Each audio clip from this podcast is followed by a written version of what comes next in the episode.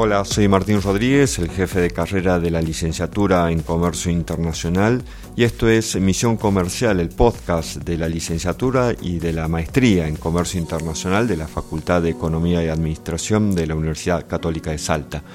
En nuestro tercer programa de emisión comercial estábamos hablando de cómo en Argentina se está aumentando la producción de aquello que se denomina las especialidades en la producción agropecuaria, que va en paralelo y muchas veces acompaña a la producción de los commodities.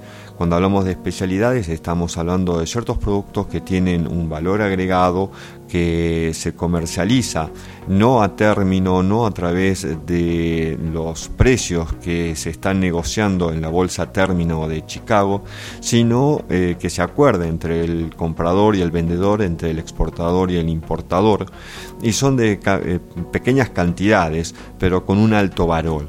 Y entre estos productos tenemos la quinoa, que es un cultivo de origen andino domesticado hace ya varios miles de años en la zona en torno al lago Titicaca, entre los actuales países de Perú y Bolivia.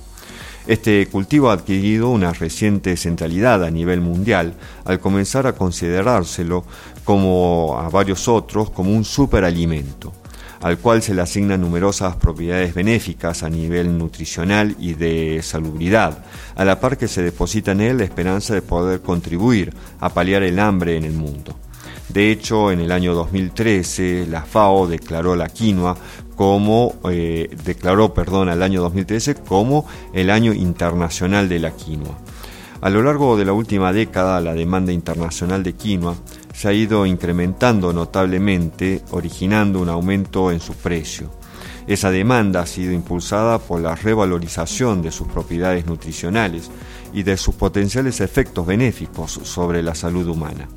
Se destaca fundamentalmente su alto valor nutricional derivado del contenido de proteínas de buena calidad, de aminoácidos esenciales, de fibra dietética total y de compuestos fenólicos. Asimismo, se hace hincapié en la carencia de gluten de estos granos, factor clave para expandir su consumo entre la población con celiaquía.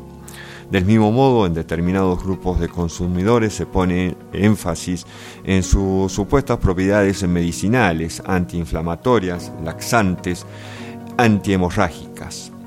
Además eh, de los productos alimenticios como granos, harinas, hojuelas, extruidos y expandidos de la quinoa, se pueden obtener también derivados de uso doméstico, eh, cosmético, perdón, y farmacéutico gracias a su elevado contenido de saponina.